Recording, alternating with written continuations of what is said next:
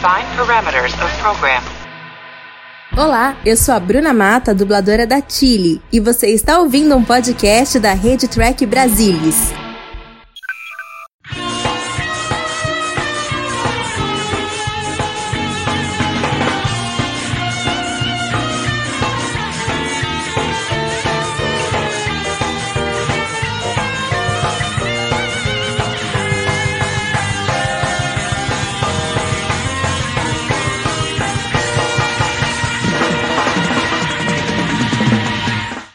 Olá, boa noite! Seja muito bem-vindo a mais uma edição do Trek Brasilis ao vivo, edição especialíssima. Estamos aqui com boa parte do elenco de dublagem de Star Trek Enterprise, a série que retrata as aventuras do Capitão Archer e da Enterprise no século 22, e temos aqui a bordo hoje para contar todos os bastidores dessa produção, um time muito especial. Dário de Castro, o Capitão Archer está aqui com a gente. Dário, muito obrigado por atender ao nosso chamado e participar aqui do nosso programa. Boa noite. Obrigado a você, boa noite, querido. É uma honra, uma satisfação estar com você e com a galera toda aí.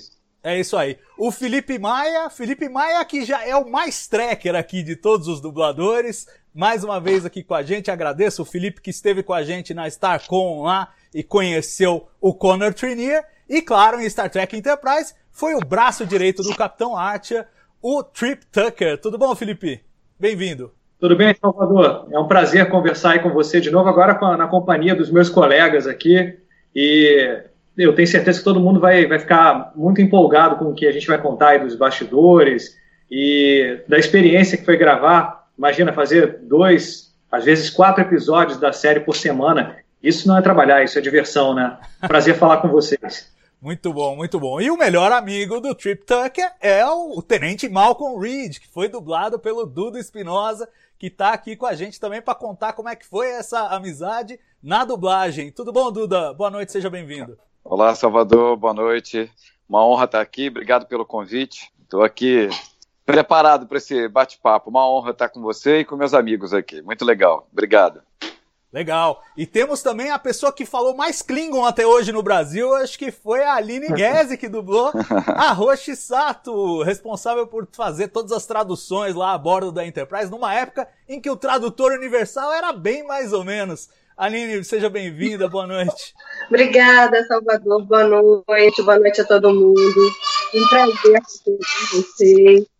É isso aí, muito bem. Bom, vamos começar a bater essa bola aqui. Já vou avisar para você que está aí em casa. O Dário de Castro tem horário, ele vai ficar até umas 9 e 10 mais ou menos. Depois a gente vai fazer uma substituição, um intervalinho. E aí vem a Rita Lopes, que foi uma das diretoras de dublagem de Enterprise, para a gente continuar com o papo. Então já aviso, vocês não reparem que eu vou explorar o Dário um pouquinho mais do que os outros, porque os outros têm um pouquinho mais de tempo. E eu vou começar passando a bola aí para vocês todos, eu queria ouvir, porque a gente sabe que a carreira de muitos caminhos levam à carreira de dublador. Eu queria saber de vocês, de cada um de vocês, como é que vocês começaram, como é que vocês entraram nessa coisa de fazer dublagem, começando pelo nosso Capitão Archer, Dário de Castro. Conta aí, Dário, como é que você começou a fazer dublagem? Meu amigo, obrigado pela pergunta. É uma pergunta é, comum, né, que a gente tanto quem quer conhecer sobre a pessoa, como aquele que está respondendo, sabe que essa pergunta vai ser feita. É o seguinte: eu, eu tive sempre uma admiração muito grande pelo pessoal que fazia dublagem quando eu nem pensava em entrar para dublagem. Então, aquelas vozes do rádio, eh, grandes nomes como Paulo Gracindo, eh, da Mata, eh, Naira Morim, que eu ouvia muito em radionovela e tal, seduzia. Quando o, o, a televisão começou a apresentar filmes dublados, é, eles começaram a usar essas pessoas que trabalhavam em rádio, que foi o caso da, do Newton, o caso do, da própria Ioná Magalhães, que era de rádio, eles faziam cinema e rádio, e vez por outra teatro. E Naira Murim. Então, essa turma toda entrou. E, e aquilo me seduziu, mas eu falei, poxa, isso não é para mim, não há chance, não sei nem como começar. Aí um dia, lá para os idos de 1977, 1977, eu estava fazendo um curso de arte dramática e um amigo meu, isso já em 78, um amigo meu falou: Dário, não quer fazer um teste não para dublagem? Eu nem sabia que ele conhecia o pessoal. Eu falei: vamos lá, vamos lá.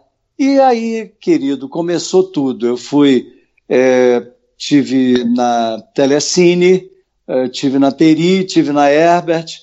Na Herbert eu não consegui fazer e eu fiz nessas duas empresas. E quando começou a haver oportunidade, eles me chamaram. E aí, mais adiante, em setembro de 78, foi quando eu comecei a dublar mesmo na Herbert. E Fiore, Valdir Fiore, saudoso Valdir Fiore, que era diretor e dublador, ele fez um teste comigo, me pegou pelo braço e falou assim: vamos lá dentro. Aí me levou na mesa, na sala do Herbert, Herbert Richards, e falou: seu Herbert, esse aqui é o Dário, ele está começando, ele é ator, tem registro e tal. Fez um teste comigo, eu acho que ele merece uma chance.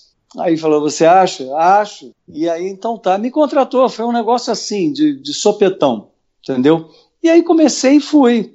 Né? Eu não tinha, naquela época, a, eu acho que nenhum de nós tinha, a preocupação que existe hoje. Porque hoje você tem um curso, você tem uns cursinhos de dublagem, você é direcionado, você começa a ter informações já naquele momento dos cursinhos, não é? Pelo professor, uh, você começa a dublar como exercício os filmes que você já viu serem feitos, viu serem exibidos, e aí existe um preparo. Então, hoje o cara quando entra, ele ou ele fica mais nervoso do que, o, do que deveria, ou ele vai muito mais bem preparado. Na época que eu entrei não havia isso.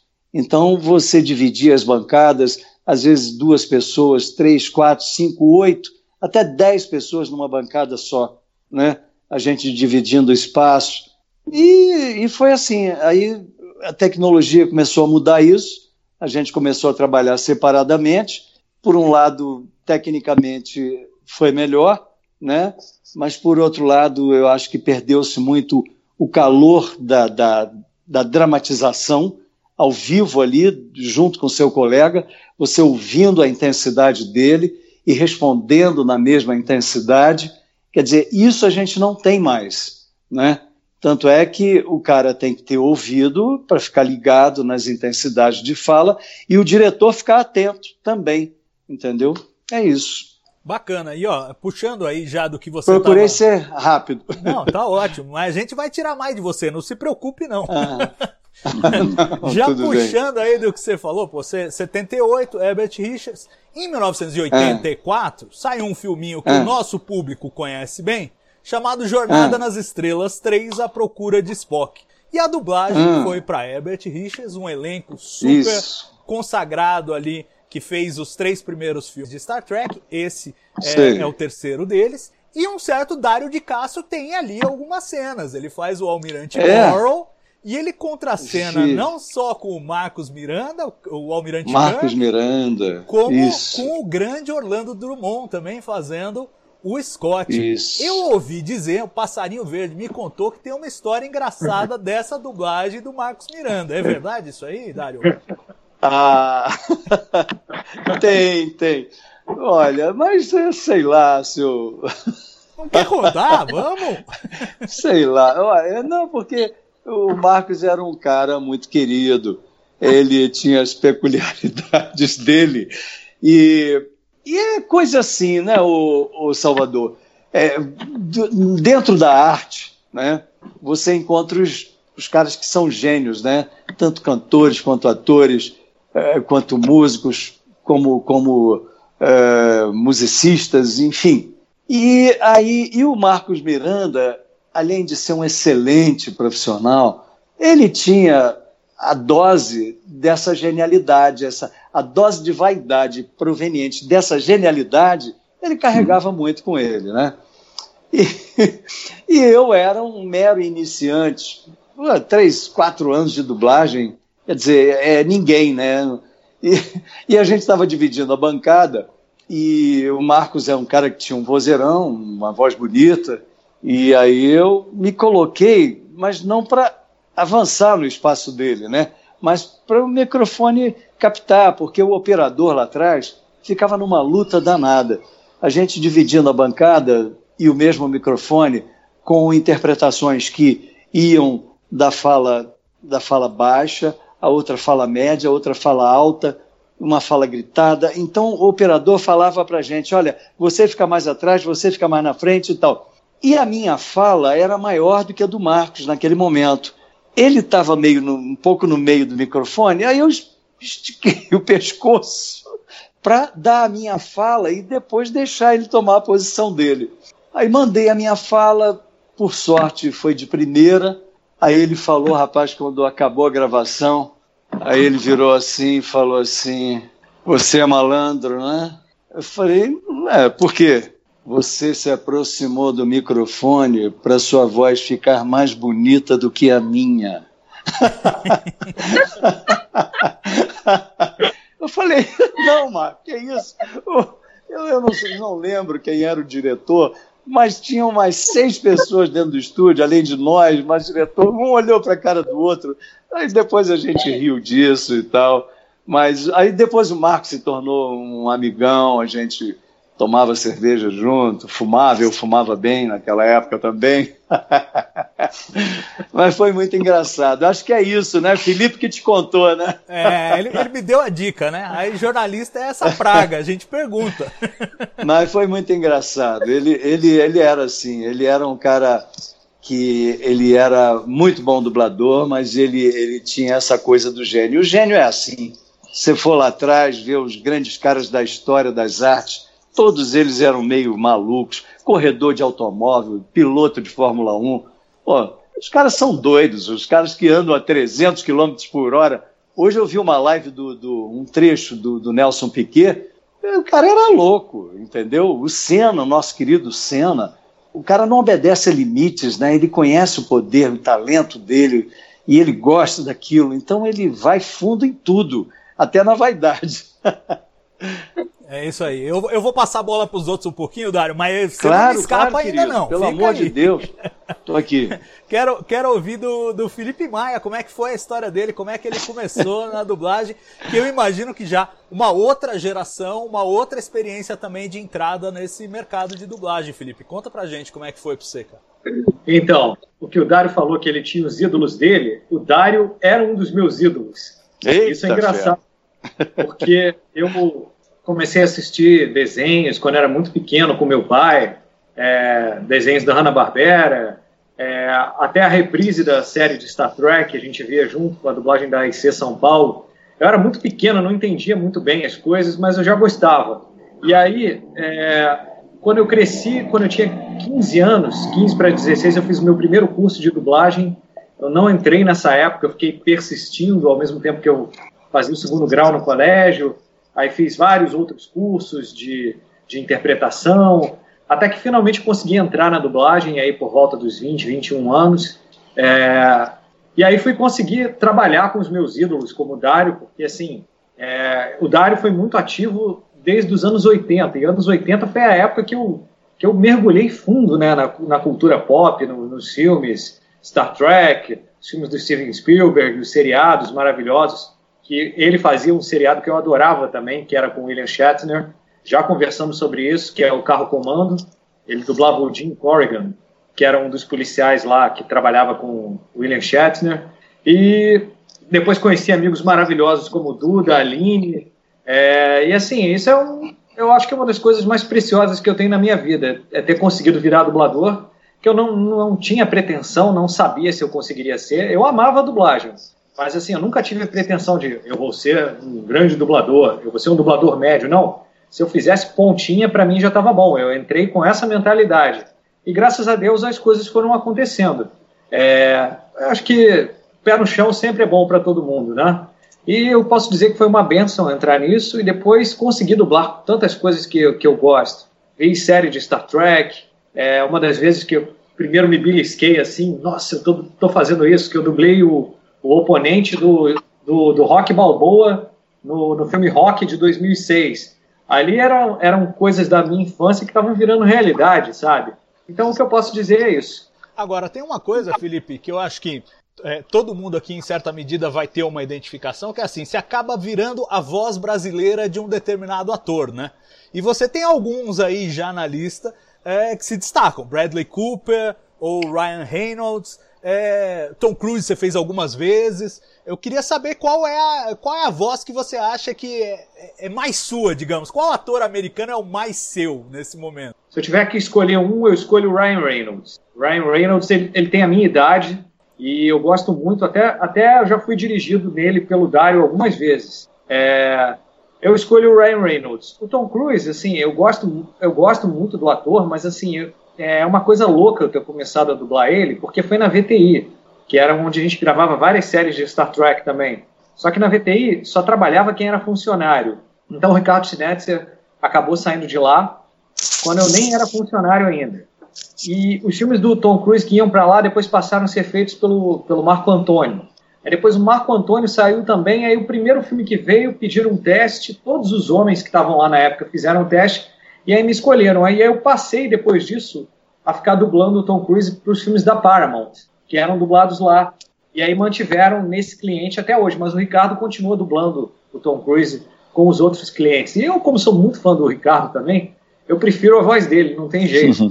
é, mas assim, eu escolho o Ryan Reynolds. É, é, o, é o que eu acho que combina mais. Bacana. Mata uma dúvida nossa no chat. O pessoal tá falando, o Gustavo Gobi diz que você é o, é o Paul Dameron do Star Wars. Mas eu achei também. aqui. E você, mas você é o Oscar Isaac também? Também. Você faz Na dois personagens? Do, do Star Wars? Não, o Oscar Isaac é o ator, né, na verdade. Sim, mas você não, não fez Oscar Isaac em Star Wars? Fiz. Então, é no mesmo, no mesmo filme, acho. É, não, mas o Oscar Isaac é o Paul Dameron. Ah, é verdade, eu tô confundindo. Sou eu que tô fazendo besteira, é verdade. Você tem razão. Você tem razão. Você tem razão. Aliás, tem um bocado de Star Wars aqui, né? Porque o, o, o Dário de Castro já fez o, o Lion Neeson. Não sei se em Star Wars, mas ele foi uma das vozes do Lion Neeson já, né? E. Uhum. Duda, acho que tem alguma coisa de Star Wars também, não tem, Duda? Não, eu sou parecido com, com o ator que faz o Kylo Ren, que é o Adam Drive. Todo mundo fala que eu sou irmão do Adam Drive, mas não. não. A, minha franquia, a minha franquia é Marvel. Ah, tá certo. É, Duda, é, é, o que eu ia perguntar pra você, que eu, eu fui pesquisar e assim, é, vi algumas coisas que você fez. Naturalmente, a, a sua voz que todo mundo vai reconhecer é do Chris Evans fazendo o Capitão América em vários filmes da, da Marvel aí. Mas uhum. eu fiquei especialmente intrigado de ver que você dublou o Ron Atkinson, o Mr. Bean, ah, em sim. dois filmes diferentes. E dublar o Mr. Bean deve ser uma experiência meio surreal. Porque na maior parte dos filmes ele não fala, mas nesse ele tinha uma pequena. Simplesmente amor, ele tinha algumas, algumas pequenas falas, né? Como é que foi uhum. isso? E conta pra gente como é que foi entrar no mundo da dublagem pra você, cara.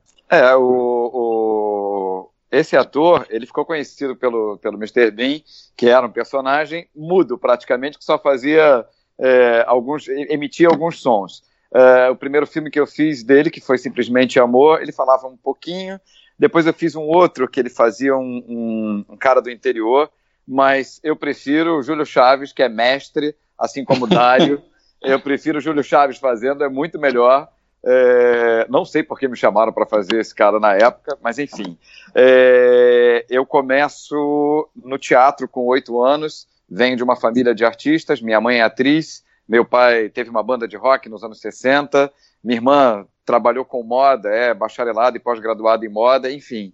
Eu começo no teatro muito pequeno e com 15 anos eu sou levado uh, pela minha tia, irmã da minha mãe, que também era atriz, para fazer um curso de dublagem porque ela já tinha trabalhado na Herbert Richards em 78. Na época que teve a grande greve, ela entrou e logo depois ela casou e esqueceu dublagem para fazer psicologia.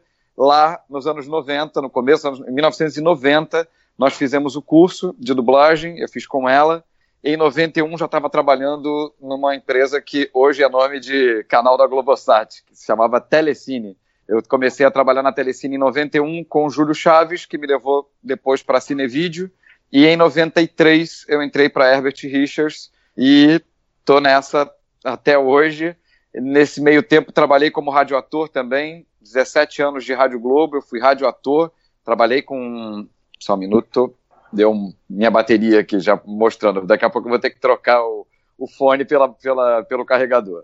E fiz rádio teatro também por 17 anos. Enfim, fiquei nessa de teatro, rádio e dublagem. Hoje, somente com a dublagem. No país que a gente vive, não dá mais para fazer teatro, não dá para se manter, infelizmente, com teatro, que é a minha grande paixão, mas a dublagem é o meu, meu ganha-pão mesmo. Eu dependo da dublagem única e exclusivamente, é a única coisa que eu faço. Além de dirigir, né, de ser diretor de dublagem, mas a dublagem é o meu, meu único ofício hoje. E muito, tenho muito orgulho dessa profissão.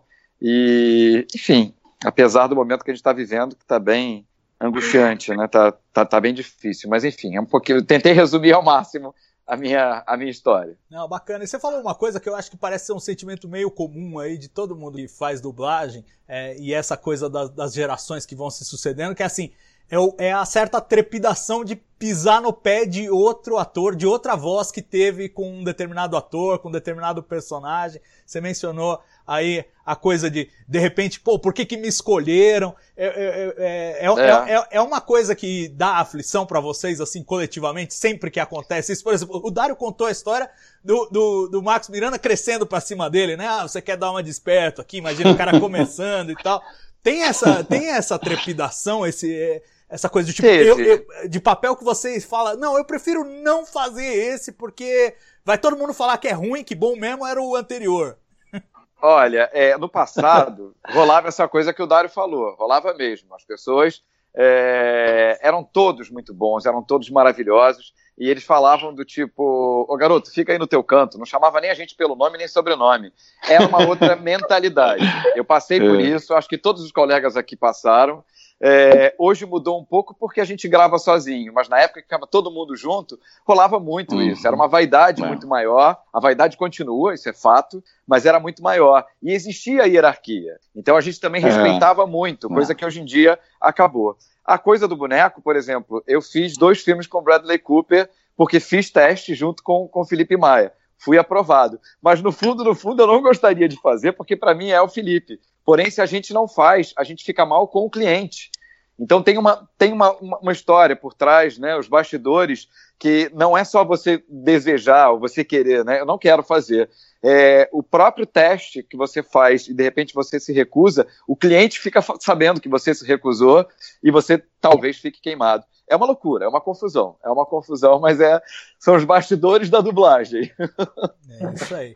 Bom, e a Aline, eu também fui fazer minha, minha pesquisinha aqui. Quero saber como é que você entrou nessa. Mas o que me chamou a atenção foi assim.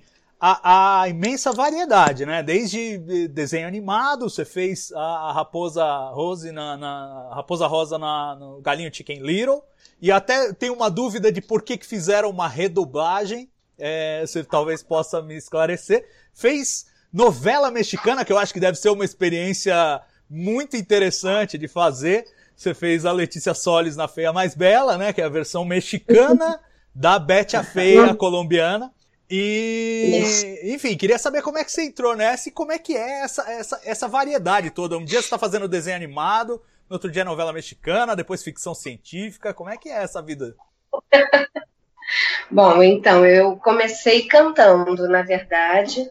Eu já gravava jingles desde os meus 19 anos e um amigo que já estava cantando na Herbert, um belo dia eles precisavam de uma cantora, me chamou.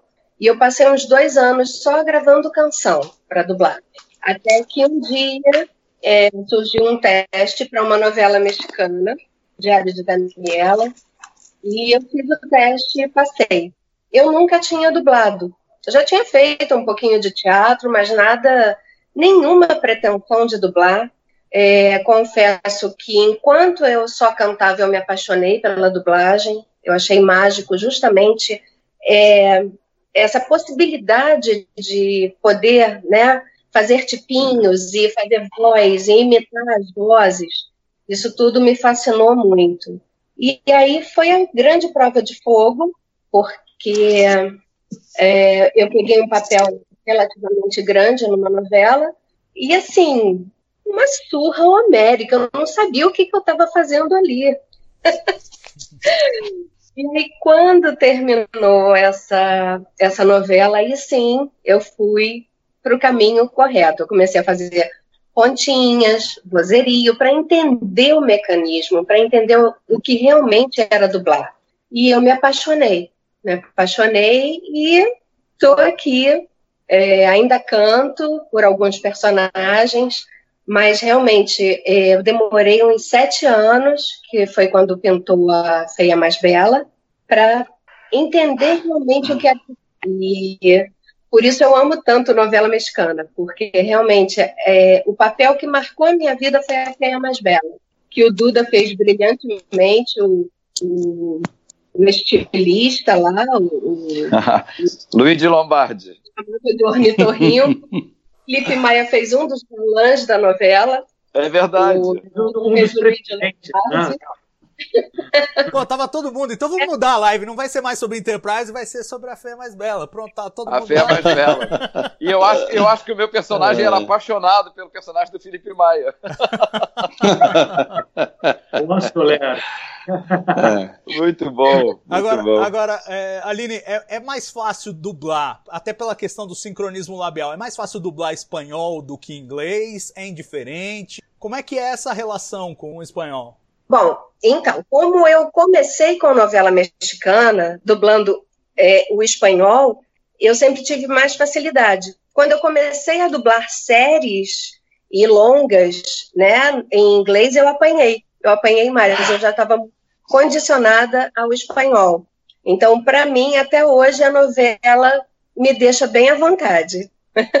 Ah, bacana. E, e, aí, bom, vamos começar a falar um pouco de Enterprise. Eu quero jogar a bola pro Dário, que é o nosso Capitão Archer, mas certamente foi procurado para fazer o, o Capitão Archer, porque já tinha feito o Scott Bakula em Quantum Leap, Contratempos, que é, inclusive, é, eu quero aqui deixar como depoimento, tenho um enorme carinho pelo seu trabalho, Dário, nessa, nessa série, que foi uma série que eu acompanhei dublada, e que o, o Scott Bakula tem um papel tão central, e você dá uma voz, ele é um, é um, personagem tão humano, e você dá uma voz tão humana, que eu não conseguiria imaginar outra voz pro Scott Bakula que não fosse a sua. Então, assim, fico muito feliz, queria que você lembrasse um pouquinho desse trabalho com Quantum Leap, e de como é que foi ser convidado para fazer Enterprise como Capitão Archer. Pô, primeiramente, obrigado aí por, essa, por esses elogios que, na verdade, eu não mereço.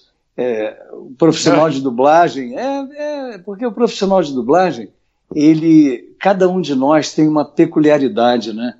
Cada um de nós tem um, um segmento que faz bem. E às vezes é, eu sou meio acanhado com, com o elogio, eu te confesso. Muito obrigado aí pela lembrança. O Quantum Leap, quem fazia o Scott Bakula na época era o André Filho.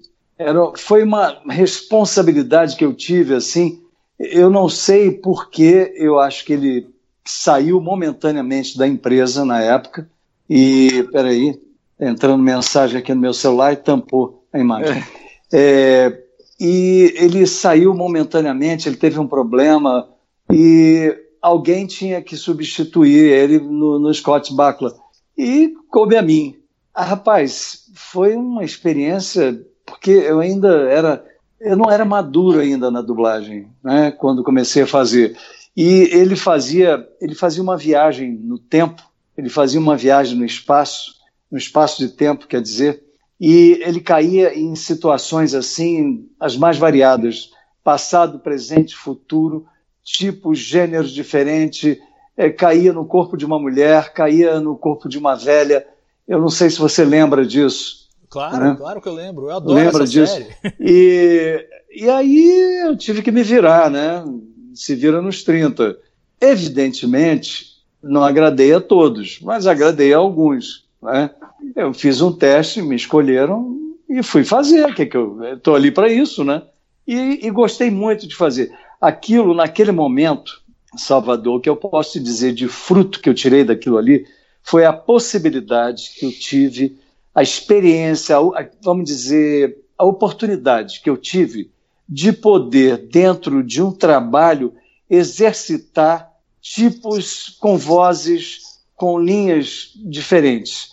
É, é, começou a me dar ali, ali eu comecei a reunir uma bagagem que eu não tinha, entendeu?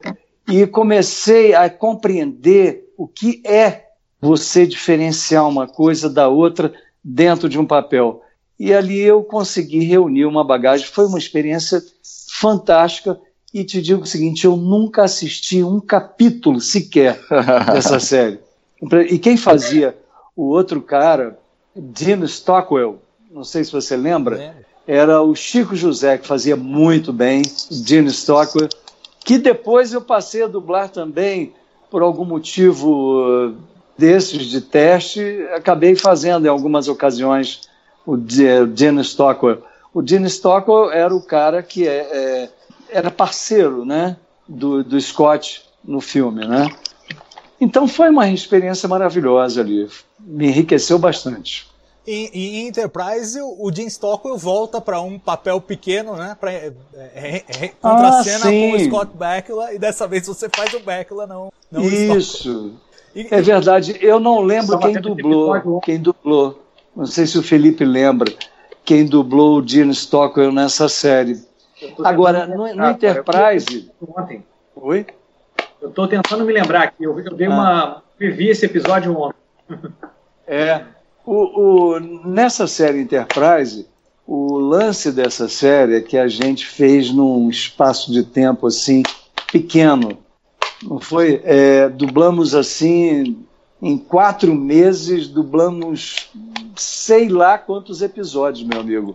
E uh, quando veio essa série, alguém lá lembrou que eu já tinha feito ele, e o Nando me chamou para fazer e a Rita também. Foi é, o seguinte: ali ele era um capitão, era mais fácil dublar ele ali do que em outros gêneros que ele, que ele já fez. Era um capitão, uma fala previsível, não é? uh, dominador em alguns aspectos, porque ele tinha liderança, mas não me trouxe assim nada de surpreendente, entendeu? A não ser, vamos dizer, a grandeza da série, né? A série é uma série muito marcante, né? que tem muitos fãs, é muita gente que gosta, é um gênero que é, é, é muito assistido por muita gente.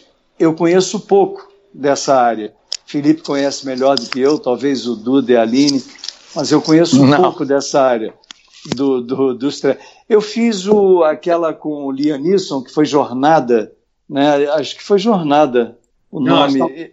Star, Wars. Ah, Star Wars, é, que é, é dentro, tá dentro do gênero e a, ali não, ali o, o, o Liam Neeson naquela série ele já me deu um certo trabalho, porque havia a, a, intenção de buscar naquela série a similaridade da voz dele naquele momento. E aí é que foi o esforço, você entende? Era, era meio. Era claudicante a coisa, a coisa, apesar de, de a gente, eu já conhecia o gênero dele, já tinha dublado ele em outras ocasiões, mas ali eu me prendi a fazer isso o diretor, o Serginho, falava, Dário, procurar manter o tom dele, era uma tônica para o cliente isso, entendeu?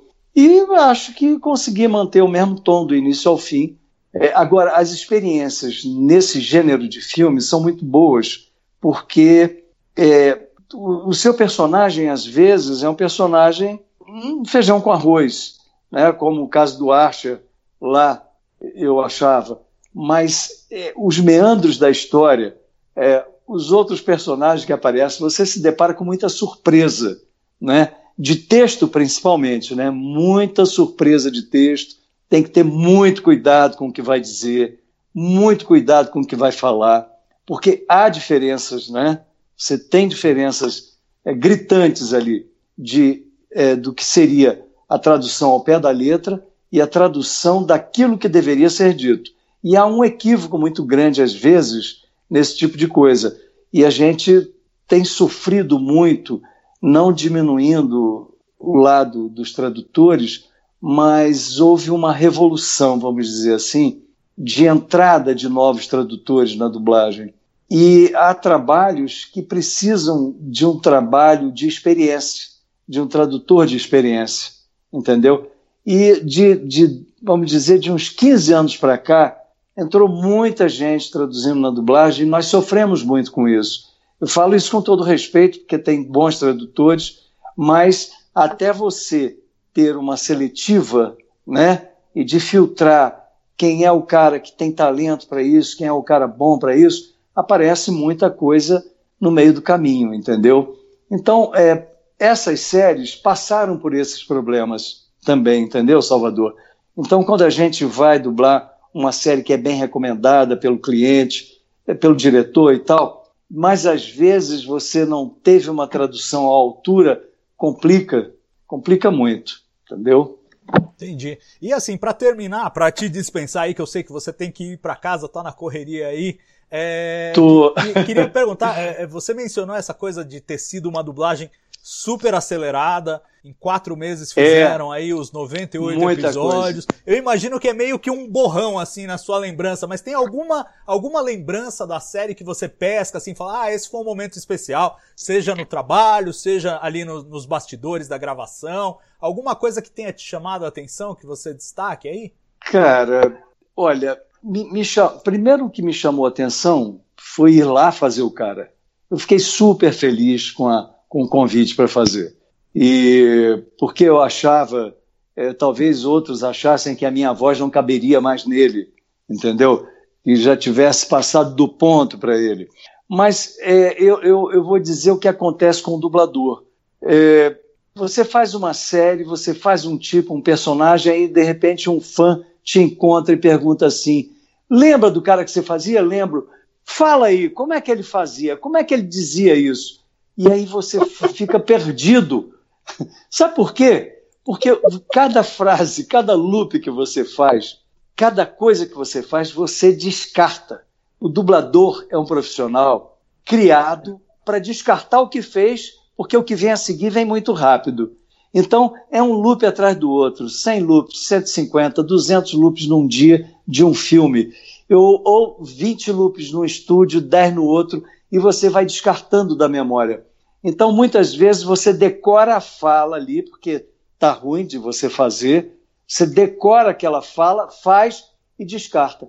Então, eu acho que comigo acontece isso. Quando você pergunta se eu tenho uma memória, a memória que eu tenho dessa série, dublando, é, é o Felipe, é, é, é, o, a Rita me dirigindo, o Nando me dirigindo, cenas, cenas assim, soltas, né? é, coisas assim, encontros com alienígenas estranhíssimos, é, momentos em que ele cai no desespero. Então, eu não sei te dizer o que, qual seria o fato que dessa série me chamou a atenção. Na época eu lembro, mas hoje eu não consigo é, retratar isso para você, não. Você vai me perdoar, vou ficar não, te devendo essa. Não, é super Entendeu? esperado. E é assim, eu acho que, imagina, é. faz uns 3, 4 anos, em tempo de dublagem, isso é uns 150 anos de vida, mais ou menos. É, é isso, isso, isso. Dário, queria agradecer muito oh, aí pela querido. sua participação. Foi um prazer tê-lo aqui. Espero que a gente volte a ter você. Felipe, Aline e o Duda não vão embora, não fujam. E você. Graças aí... a Deus. é isso aí. Querido. Olha, agradeço a você o convite, fiquei honrado, fiquei satisfeito, fiquei feliz. Adoro os meus colegas que estão aí, eles sabem disso. A, a, a é. nossa profissão, a gente tem que honrá-la cada vez mais e vocês ajudam a gente a elevar e a honrar essa profissão. Então, eu, eu só tenho a agradecer a você e aos fãs. Eu não sei quantos estão nos assistindo, mas é, gostaria de agradecer a todos o carinho que eles têm pela dublagem. Tá? O fato de alguém falar na dublagem é para nós assim motivo de honra, sabe? Verdade. Então, é, eu não sei nem o quanto agradecer por estar fazendo o que eu gosto e o que eu sempre gostei de fazer. Obrigado a todos vocês, obrigado Ai, pela oportunidade. Também. Obrigado, capitão Dário. É obrigado, querido. Grande abraço. Obrigado. Tchau pra gente. Obrigado. A gente vai se ver essa semana, amigões. É isso. Grande abraço. E você aí em casa, Tchau. não fuja da gente. A gente vai pro intervalinho, mas já volta, tá bom? É isso aí. Abraço. É isso aí, estamos de volta, pessoal. Vamos trocando o time. Sai Dário de Castro, entra Rita Lopes. Rita Lopes que participou aí como diretora de dublagem ao lado do Nando, dessa, dessa Star Trek Enterprise, que foi, imagino, um grande desafio de dublagem, porque assim, vamos fazer uma recapitulação rápida, mas é, a Netflix tinha comprado um pacotão Star Trek e tudo que tinha de Star Trek que ainda não tinha dublagem é, foi dublado naquela ocasião. Então dublaram a série animada, dublaram também a, a última temporada de Star Trek The Next Generation, a nova geração, e dublaram as quatro temporadas de Star Trek Enterprise, que não dublagem em ritmo alucinante, né, Rita? Como é que foi preparar essa, esse material todo para dublagem na correria que foi? Obrigado, boa noite, obrigado por estar aqui com a gente. Boa noite, galera. Eu que agradeço o convite. É, eu, na realidade, eu ajudei o, o, o, Nando Lopes. Né? Ele foi convocado a princípio para fazer, só que era um volume muito grande de trabalho, como você falou. Eu me lembro que eram, sei lá, mais de 98 episódios, era muita coisa. E aí ele me chamou para ajudar ele. E o Nando é muito parecido comigo. A gente é 220. A gente quer resolver logo, fazer da melhor forma possível, claro. Eles têm, eles têm o gente... mesmo sobrenome. Mal dos Lopes. então, é, a gente é, pensa um pouco parecido, a gente prioriza a, a dublagem clássica, claro, a gente dá oportunidade para os dubladores mais é, jovens na profissão, é, mas cada um né, no, seu, no seu devido lugar para que eles possam ter experiência e realmente trilhar um caminho legal, bacana, é, é até absorvendo a experiência dos mais é, é, experientes né, na profissão. Então a gente pensa parecido e foi muito tranquilo é, na questão de, de escalação. Eu tenho um sistema que é o seguinte: eu assisto o programa que eu vou dirigir e eu, eu tenho que conhecer. Um bom diretor, né, ele precisa ter uma estrada porque ele precisa conhecer o elenco que ele tem à disposição.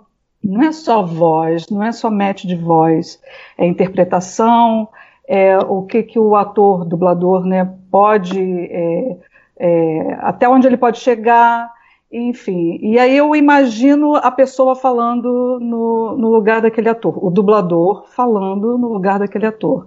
Aí a gente assiste, pode ser o fulano, o Beltrano não, o Beltrano fica melhor.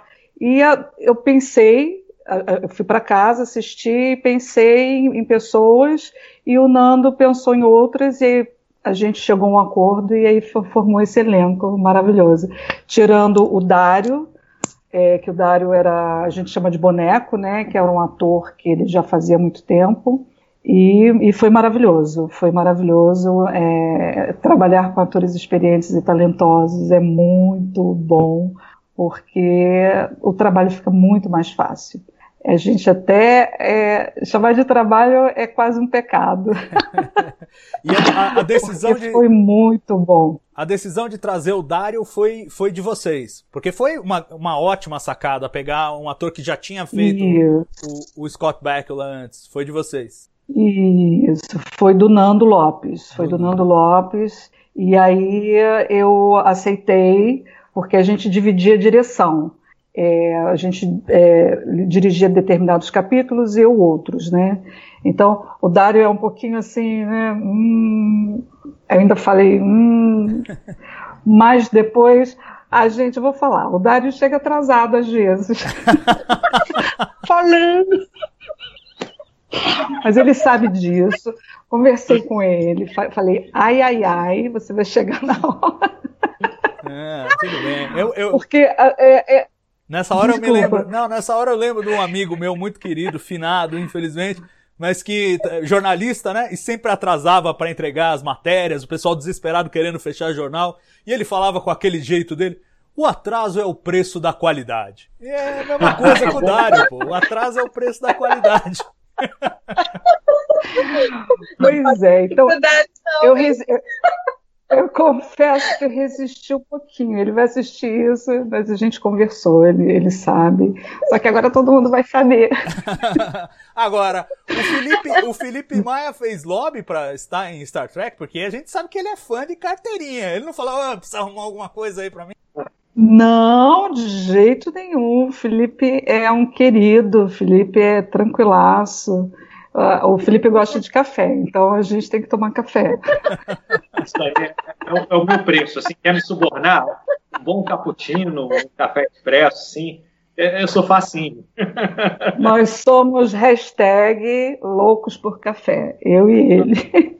Então a gente se deu muito bem. A gente sempre se deu muito bem, né, Felipe? Desde outros trabalhos lá atrás. Sim, a gente tem um, espírito. E com os outros dois também, com o Dudu e com a Aline, né? A gente sempre se entendeu muito bem. É. Acho que a gente tem um senso de humor também meio parecido, todo mundo. Acho que tal, talvez por isso a gente se dê tão bem. A gente tem um senso de humor muito afinado. E eu não quero te cortar, é, mas Não. já que você é, mencionou, é, foi um presente para mim ser chamado para fazer essa série. Primeiro, porque era Star Trek. Segundo, porque era com esses meus amigos queridos aí. Então, você imagina a diversão que era fazer um, um projeto legal desses em quatro meses, um intensivo. A gente ficou praticamente quatro meses trabalhando concentrado nisso. E, é, como eu falei, eram dois episódios, às vezes quatro por semana, né? E a gente sempre tomando um café junto. Muito legal. Não, é, das, a gente não. Uma das coisas Desculpa. que me impressiona. Imagina, Rita, vou passar a bola para você, mas uma das coisas que me impressiona mais mesmo nesse time, e para mim uma grata surpresa, que eu não, não sabia o que esperar, é justamente como vocês são amigos pra caramba, pô. Vocês estão aí super afinados e antenados. E parece um pouco a tripulação lá, né? Vocês são a tripulação de cá, muito legal. Vai lá, Rita. Ah, eu me lembro bem das datas. A gente dublou isso em 2016. Foi mais ou menos assim, em julho, de julho até novembro, né? Não foi mais ou menos isso? Em 2016. Olha que memória, Felipe. Eu não me lembrava eu, mais de. Eu, eu lembro bem dos meus anos, o que aconteceu em cada ano, então.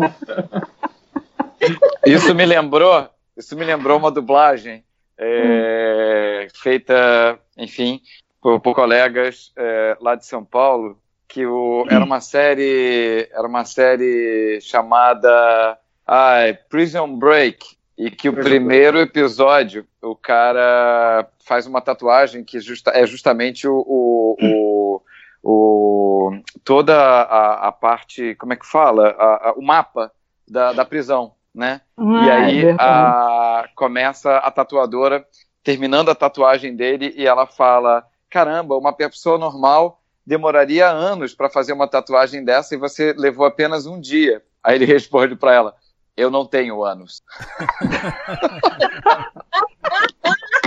coisas da dublagem, coisas da dublagem. É, é eu não tenho. Eu não te... Ah, não, ele fala assim: ó, eu não tenho anos, mas gostaria de ter. Agora é assim, né? O, Fi, o Felipe era totalmente esperado que ele ficasse super feliz de poder se integrar e fazer, fazer Star Trek é, que é uma paixão dele. Aliás, queria saber do Felipe se ele já tinha visto a série antes de ser convidado para fazer o trip. Então, é, lembrei de outra coisa importante para falar. Durante muitos anos, é, todas as séries de Star Trek estavam sendo dubladas na VTI. E quando estreou Enterprise, é, se eu não me engano, foi 2001, né? Eu era funcionário da, da VTI já e eu ficava olhando, tinha um pôster lá na empresa, inclusive. Eu ficava pensando, pô, deve vir para cá a série, né? E nunca chegou. Eu tinha, assim, vontade de dublar algum personagem e tal. E aí calhou de eu fazer justamente anos depois, quando a série já tinha acabado. Não foi nem na VTI mais que eu fiz, mas assim, acabei sendo chamado para fazer. Então foi um presente que veio muitos anos depois. Eu vi alguns episódios, mas eu não, não consegui ver tudo, porque não tinha streaming na época. É, eu nunca fui muito bom de baixar episódios, assim, não, até hoje não sou bom nisso. É, eu, go eu, gosto de correr atrás de um jeito mais físico, sabe? Agora com streaming é mais fácil. Então, é, eu vi mais a primeira e a segunda temporadas, vi o último episódio na época, mas eu não vi tudo. Aí depois, dublando, vi tudo e já revi na, na internet. Mas eu sempre fui muito fã da série clássica, dos filmes clássicos do cinema, principalmente os três primeiros, que são os meus preferidos, e a nova geração, é o que eu mais gosto. Não, bacana, bacana. E, e, e, foi um presente realmente essa coisa da Netflix. Você mencionou aí, na época que a série estreou, ela foi ao ar no Brasil pelo AXN, o canal AXN. E Sim. foi legendada, não tinha dublagem, não fizeram. E eu falei, bom, nunca mais vai ter. Vai ser a primeira série de Star Trek que não tem dublagem. E eu. Eu, eu também acho. Eu, eu, passei muitos anos bem triste com isso. Então foi uma grata surpresa que em 2016 a Netflix veio ao resgate aí e nós temos uma versão dublada. E realmente, assim, ó, sem, sem puxação de saco, gratuita, mas trabalho muito bem feito de vocês e impressionante pelo tempo, pela velocidade que foi feito. É realmente encantador assistir a série dublada. Eu tive essa experiência agora recentemente. Eu tenho um filho, um moleque, que ainda não tá muito no legendado, o negócio dele é dublagem, então é uma, é uma janela de entrada para ele. E muito legal esse trabalho de vocês. Eu queria perguntar dos, dos outros dois, da Aline e do Duda, qual é a, a relação deles com Star Trek, se é que alguma, e o que eles acharam dos personagens que eles fizeram em Star Trek Enterprise. Porque o Felipe eu sei que ele era fã, ele ia gostar de fazer qualquer coisa que viesse lá em Star Trek. Agora vocês, como é que foi a relação da Aline com a Roshi Sato? Aline, conta pra gente. Então, é, aproveitando que a Ritinha está aqui, né? A, a Roshi, para mim, é, no início foi um desafio, porque a Ritinha e o Nando pegavam no meu pé, tipo, ela tá muito doce, ela é uma, é uma oficial, você tem que colocar ela mais austera, é, mais firmeza na voz. E eu não percebia ela assim, eu percebi ela no, no início, pelo menos, mais insegura. Uma curiosidade que eu adorei, né? Ela, ela vem do Brasil, a Rochi, né?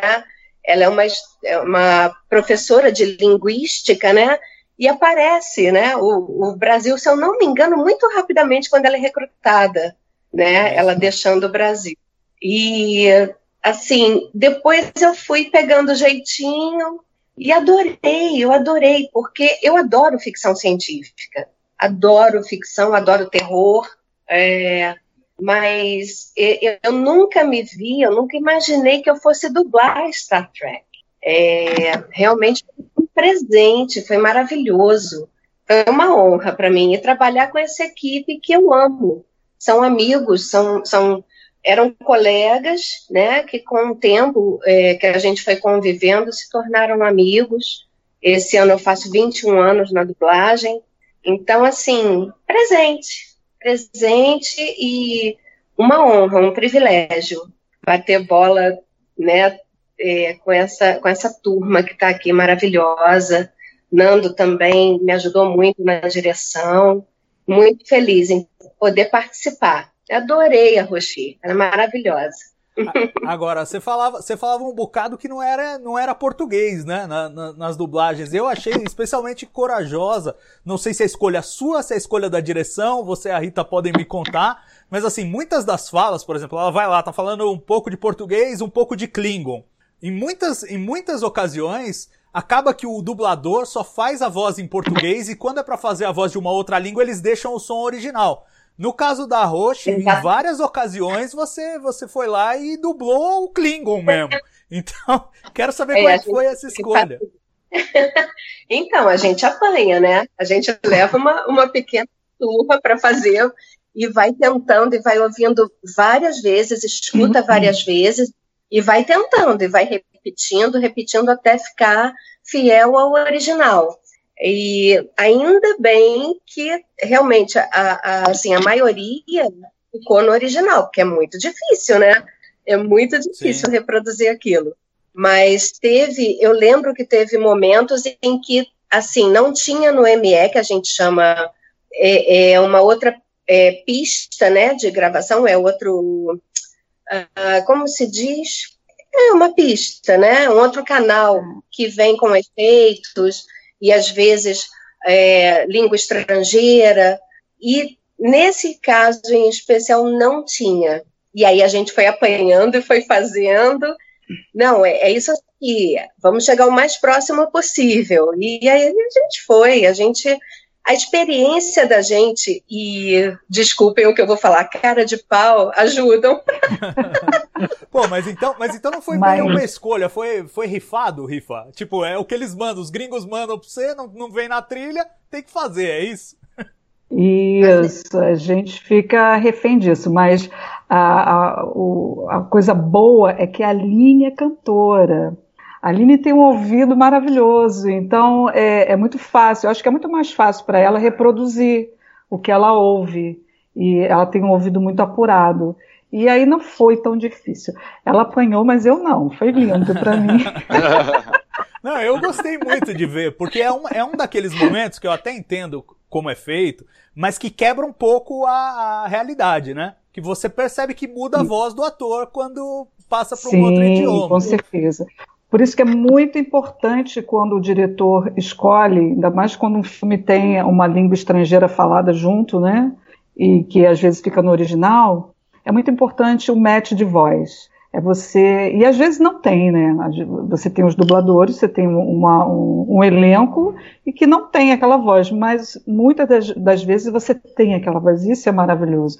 Quando você consegue unir o match de voz, o talento, a interpretação, é, tudo que o diretor pensa, olha, é muito bom, é o céu. Bacana. Duda, e você e o Malcolm Reed? Hein? O Malcolm Reed queria explodir tudo que ele via pelo caminho. Você também é assim ou você é outro cara mais tranquilo? Não, igualzinho. igualzinho. igualzinho. Ainda mais agora, nessa quarentena. Poxa. Quero explodir tudo. Só pegar um gancho aí do que vocês estavam falando, né? Hoje em dia, qualquer língua estrangeira, o diretor tem um recurso, através, obviamente, do cliente, de chamar um coach, né? Então, o filme tem, tem um, um personagem que está falando alemão, russo, vai um, um coach, né? Um especialista para poder ajudar. No caso de Star Trek, com essas línguas, né, que são fictícias, é, Podia ter chamado não, um né? Como? Podia ter chamado um Klingon para ajudar. Exatamente, fica mais difícil contratar, né, chamar um, um, profissional. Então, é óbvio que às vezes, até mesmo porque não tem na, na, uma outra pista, não tem como tirar do original, a gente não consegue ser tão fiel. Mas é para mostrar como a dublagem é mágica, como o desafio é constante dentro do estúdio de você ter que fazer um. E, mas... Às vezes a gente dá uma, uma enroladinha, mas faz parte, ah, faz parte. Mas eu vou te falar uma coisa, Duda. Eu me lembro que, conversando com o Nando nessa, nessa questão, eu até falei, a gente conversou, eu falei assim, mas a gente ouvindo o original, a gente reproduz e não fica tão ruim. Tá ali. Aí eu me lembro que alguém, não sei se foi o próprio Nando que falou assim, não. Eu falei, até porque é uma língua que ninguém conhece, né? Não é uma língua comum que alguém vai dizer. Aí alguém falou, acho que foi o próprio não. Não, tem os fãs, eles vão reconhecer, e tem gente que deve ser expert, é, ter expertise nessa linguagem. Com certeza. e com vão certeza. reclamar que a gente está fazendo errado. E tem. Eu não sou um deles, mas tem. Tem, não é, tem? É, tem. Né? Mas eu me, eu me, lembro do meu, do meu personagem, é, ele tinha. Ele era, obviamente, ultra inteligente, e eu não sou conhecedor da, da, da série, né, da, da, da, saga Star Trek, é, e eu achava desde o começo que o meu poderia ser um androide. Eu achava isso. Mas isso na minha ingenuidade, e, e me lembro muito de um episódio que ele fica preso numa nave com o personagem do Felipe, e isso, eles. Dois conjuntos lá. Isso, e aí tem uma coisa meio que.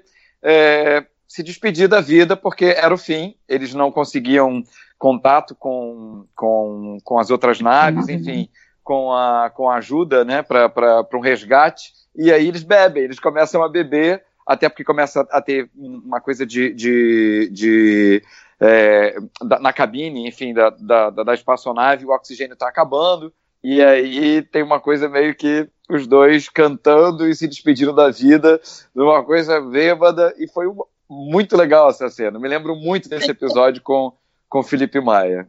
Pô, e como é que foi é um... a gravação? É, como é que foi a gravação desse episódio? Porque vocês falam, ah, hoje em dia a dublagem a gente faz separado, mas vocês estavam numa correria. Vocês conseguiram fazer algumas cenas juntos daquela, daquela, ou foi tudo separado? Não lembro. Acho que Não, foi tudo é separado. Tudo separado. Né? É tudo separado. Mas assim, é. a, como a gente é amigo, a gente já tem a, a noção do trabalho do outro, a gente consegue gravar como se estivesse fazendo junto, né? É verdade. A gente, a gente sabe a sensibilidade do outro, o, os ouvidos já são mais apurados, a gente já consegue conceber como vai ficar. Agora, Felipe, tua relação é, com... E às vezes a gente ouve o outro, né? A gente ouve quem já gravou ah, é, para ajudar juntinho, né?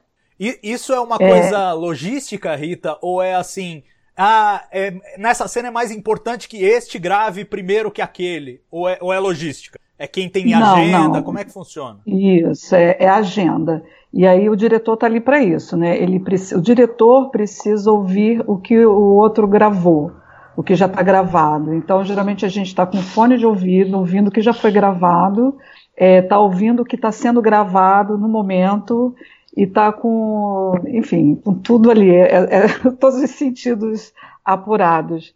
É, interessante, assim, como o Felipe Maia falou, a gente conhece tanto o trabalho do outro que às vezes o dublador não quer ouvir o que o outro gravou. Às vezes ele só ouve o original, até porque fica muita, muita coisa no ouvido, né? E, mas conforme vai vendo o texto, fala assim, o Duda não falou isso aqui não, né? O Duda mudou essa frase porque sabe que o Duda não falaria aquilo. Aí eu falo, não, Felipe, é, ele não falou isso, ele falou que, ah, tá, beleza, então vou fazer assim, assim, assim. E às vezes o diretor mesmo fala, olha, essa frase aí não foi assim, foi assado, e aí para ter uma concordância, né? Mas é, é, é, é, o entrosamento, e isso é bem legal.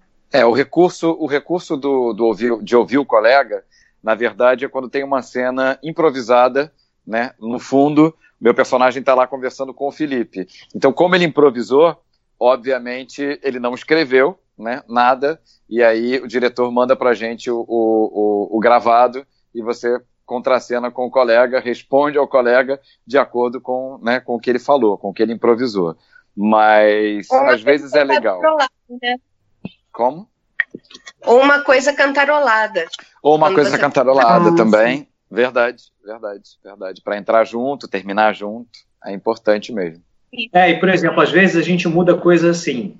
Em inglês o cara fala, number one, you have to do this. Number two, go away. Aí às vezes a gente, na tradução tá assim, número um, não sei o que lá. Número dois, aí a gente troca para para começar, não sei o que. É, então a gente substituiu o número um, o número dois para começar depois. Então essas coisas a gente tem que às vezes anotar no texto ou o diretor ficar ligado para a pessoa que gravar depois conseguir seguir aquela mudança. Ô Felipe, deixa eu te perguntar um, um, pouquinho sobre, sobre o teu personagem, porque assim, a Rita já falou que você não fez lobby, que foi uma escolha, então o personagem te encontrou, mas eu queria saber se você ficou feliz com a escolha, se o Trip é o personagem que você gostaria de ter feito nessa série. Pô, eu fiquei muito feliz por ser Star Trek, por ser com esse grupo de amigos aí, que é, é, o, é o grupo que eu tenho mais identificação na dublagem, e além de tudo, uh, eu acho que encaixou bem a minha personalidade com, com a, do, a do Trip. Eu acho que é, eu, eu, acho que toda a dublagem em si ela ficou com a cara meio de dublagem clássica dos anos 80, principalmente pelo Dario, né, que ele, ele chegou como, como líder, o Dario que já fez Miami Vice, é, Na Mira do Tira, Carro Comando, Dublo Liam Neeson, um cara super experiente. Aí ele deu aquele tom heróico e Duda encaixou perfeitamente, uh, Aline, Adriana Torres Natipol. Adriana. Uhum. É, que adoraria que ela estivesse aqui com a gente também, que ela deu show. Uh, Eduardo Algert. O, o, Rodrigo Antas também, no Travis, a jovialidade dele combinou bastante. E eu, eu, eu, assim, eu fiquei bem satisfeito. Por exemplo, quando eu olhava o pôster da série, bom, será que um dia a gente vai dublar isso? Eu olhava para o Trip. Assim, pô, se, se algum dia eu puder fazer algum, eu acho que vai que seria ele. E, e, e foi, eu vou te falar, foi melhor ter dublado isso depois, porque em 2001 eu não tinha a mesma experiência que eu, que eu tinha em 2016. Então foi, foi melhor fazer a série depois. E aproveito, quero agradecer mais uma vez, vocês me deram a oportunidade de conhecer o Conor Trinier. É, isso eu nunca vou esquecer, foi, foi a primeira vez, primeira e única que eu conheci um ator que eu dublei. E eu vou te falar, eu não sou muito de ficar nervoso com as coisas, não, mas eu vou te falar que no dia eu tremi na base. Foi, foi uma resposta. Assim. E para vocês que não estavam lá, o, o, Salvador entrevistou o ator no palco muito bem, muito bem. Parabéns mais uma vez pela entrevista que eu Obrigado. assisti toda. Obrigado. Eu fiquei muito feliz. Legal. É, eu já Star Trek é uma coisa presente desde a minha infância. Eu era muito fã, sou muito fã do William Shatner e eu adorava o Marcos Miranda dublando ele. Adorava, achava que era a voz de todas as vozes. Muita gente dublou muito bem, mas a voz que ficou melhor no William Shatner foi o Marcos Miranda, que é uma lenda, né? Sim. E tivemos uma historinha aqui ao vivo do Marcos Miranda. Então, para lembrar bem aí a personalidade, é realmente grande talento histórico aí da, da dublagem brasileira. Gente, eu tô vendo o relógio aqui nos oprimindo, já tô com aquela sensação de ah, já vai acabar, mas assim, considerações finais de vocês, quero ouvir de vocês aí um depoimento final de como foi fazer esse trabalho. Quatro meses de loucura para dublar 98 episódios de Star Trek Enterprise e deixarem aí o recado de vocês, o que, que vocês têm para dizer, o que, que o pessoal tem que ficar antenado do que vocês estão fazendo a seguir e tudo mais. Vou começar pela Rita Lopes. Ah, poxa, eu quero agradecer é, o convite.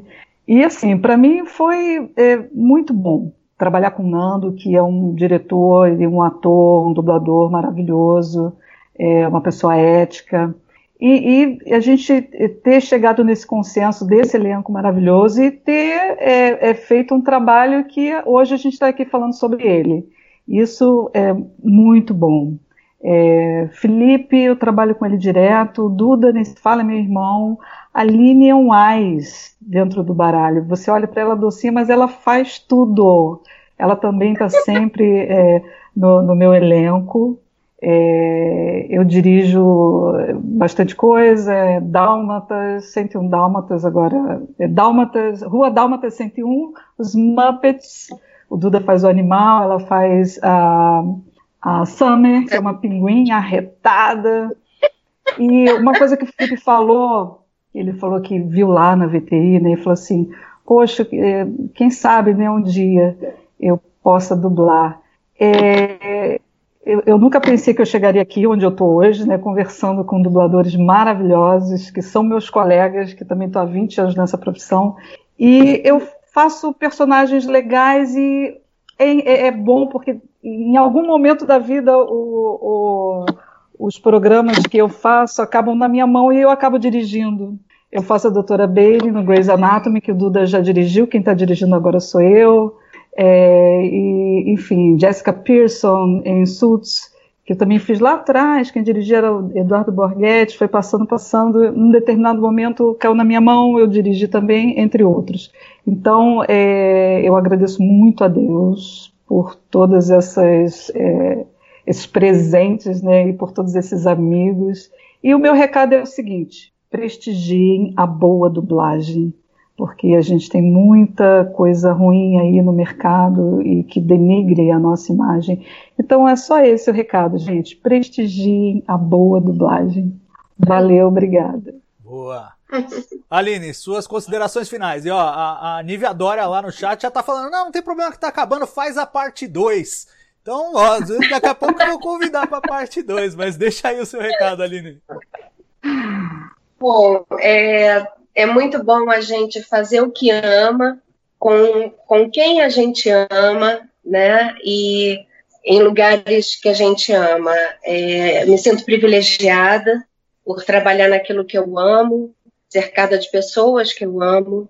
E realmente é sempre um presente. Cada, cada trabalho é um presente. Eu faço com coração, eu faço com muito amor, talvez por isso dê certo, né? E é isso, gente. Ritinha falou tudo. Prestigiem a dublagem de boa qualidade. Reclamem quando o produto não estiver bem dublado. É, vocês têm todo o direito. E vou falar para vocês alguns personagens que eu dublo. Penélope Garcia, do, Criminal Minds. Amélia, de Grey's Anatomy. A Susan, do desenho Johnny Test Summer Pinguim, que a Ritinha já falou, do Muppet Babies. E é isso. É prazer enorme estar aqui com vocês. Muito, muito, muito obrigada pelo convite, Salvador. Felipe, obrigada. Ritinha, obrigada pela direção maravilhosa. Nando Lopes. Duda, te amo. Me chama de ornitorrinco. É isso aí. E você, Duda, deixa aí o seu recado final, cara. Obrigado por ter participado aqui com a gente. O Duda parece travado, será que ele tá aí ainda? Ih, deu uma travada. O Duda travou. É, pois é. Então, assim, o Duda deu, se despediu em espírito. É, Felipe Maia, o pai desta live, o cara que botou de pé aí essa turma fantástica pra gente fazer essa live hoje. Te agradeço muito. Deixa aí o seu recado, cara. Bom, não tenho que agradecer, eu gostei bastante de te conhecer, aquele evento no passado foi maravilhoso. Uh, a gente conseguiu conversar um pouquinho, apesar da loucura, né? E depois a gente veio trocando alguma ideia. É, mais uma vez, é, a satisfação é minha de trazer meus colegas aqui e de poder unir os trackers com o elenco de dublagem de Enterprise. É, que bom que o, Archer pôde participar também um pouquinho. E até consertando um pouco o que eu falei no início, é, que eu disse, ah, muito bom dublar quatro episódios de, de Enterprise por semana, isso não é trabalho, é diversão. É, eu estava brincando um pouco quanto a isso, porque assim, é, na nossa carreira, na carreira do entretenimento, né, muita gente acha que a gente não trabalha, que a gente só se diverte. E não é bem o caso. Esse é um caso é, à parte, específico, uma série legal dessas. Mas a gente dubla muita coisa chata também. Então é, é, é mais ainda para a gente valorizar quando faz um trabalho desses. Porque foram quatro meses lúdicos, dublando uma série maravilhosa com amigos. Porque não é bem sempre assim. Às vezes a gente dubla, sei lá, não quero fazer propaganda negativa de nada, mas um reality show tipo, sei lá, de férias com o ex, algum negócio desse. Isso é meio chato. Isso artisticamente é um pouco frustrante, não é muito legal de fazer esse tipo de, de produção. E dublar uma série de ficção é, dinâmica como essa é muito legal. É, então eu só tenho a, a, agradecer também a vocês, a minha satisfação por ter participado da série. É, me lembro também quando fui ver o Star Trek Experience, que tinha lá em Las Vegas. Uma, uma sensação incrível também. É, até recomendo. Eu acho que acabou lá em Las Vegas e, e inaugurar em Nova York. Eu nem sei se existe atualmente. Mas é, o que eu posso dizer é isso. Os meus trabalhos principais, para quem é, não reconheceu ou, ou, quer saber, eu dublo muito o Ryan Reynolds, o Oscar Isaac, uh, quem mais? Bradley Cooper, é, já dublei o Paul Walker em alguns Velozes e Furiosos, na maioria eu acho, mas vários dubladores já fizeram ele também. Fiz o Remy em Ratatouille, animação da Disney sou o Sam Winchester em Supernatural e, sei lá, a voz do Chris adulto em Todo Mundo Odeia o Chris. Acho que isso aí já é um bom resumo das coisas. E obrigado a todos vocês, vida longa e próxima. É isso aí. E olha só, o Duda voltou do, do, do Nirvana, onde ele se encontrava, o Nirvana da quarentena, e vai poder se despedir aí da audiência, Duda. Deixa aí seu recado, cara. Vocês perceberam que eu já estava com problema com bateria, né? Mas, ah. enfim, o áudio tá bom? Tá dando para me ouvir? Tá ótimo. Tá. Beleza. Bom, é... foi um prazer fazer essa série. É... Agradecer ao Nando, Ritinha. Eu, eu assisti essa série especificamente, eu assisti toda, né, pela Netflix depois que, que estreou. É, amei o resultado e, enfim, agradecer uh, o carinho de vocês, o carinho do público, estar tá aqui com meus amigos e, bom, divulgar a minha rede social, se você quiser saber um pouco mais sobre a minha carreira. Já fiz muita coisa além do Capitão América, mas é, é, quem quiser me seguir no Instagram é Duda Espinosa Oficial. Meu Instagram é somente é, profissional, só fala da minha carreira, só fala de dublagem, não tem foto da minha mãe, do meu pai, da minha irmã, não tem nada. É somente é, sobre o, o, o, a minha profissão que eu tanto amo. Então é isso. Quem quiser conferir um pouco do, do meu trabalho, no Instagram é Duda Espinosa Oficial. Obrigado aí pelo carinho e por essa entrevista. Valeu. É isso aí, muito obrigado a vocês que estiveram com a gente. Você aí em casa que ficou aí até 10 e 7 da noite acompanhando o Trek Brasilis ao vivo, agradeço a sua audiência, desejo uma boa semana aí para vocês e claro, Vamos manter o isolamento, pessoal. Se você puder ficar em casa, fica em casa. Isso é fundamental. Ninguém vai salvar a gente da gente mesmo. Nós temos que fazer a nossa parte, cuidar da gente, cuidar dos outros. Então se cuide por aí. Não é brincadeira, mas a gente vai passar por essa. Um grande abraço para vocês e até a próxima. Tchau. Tchau.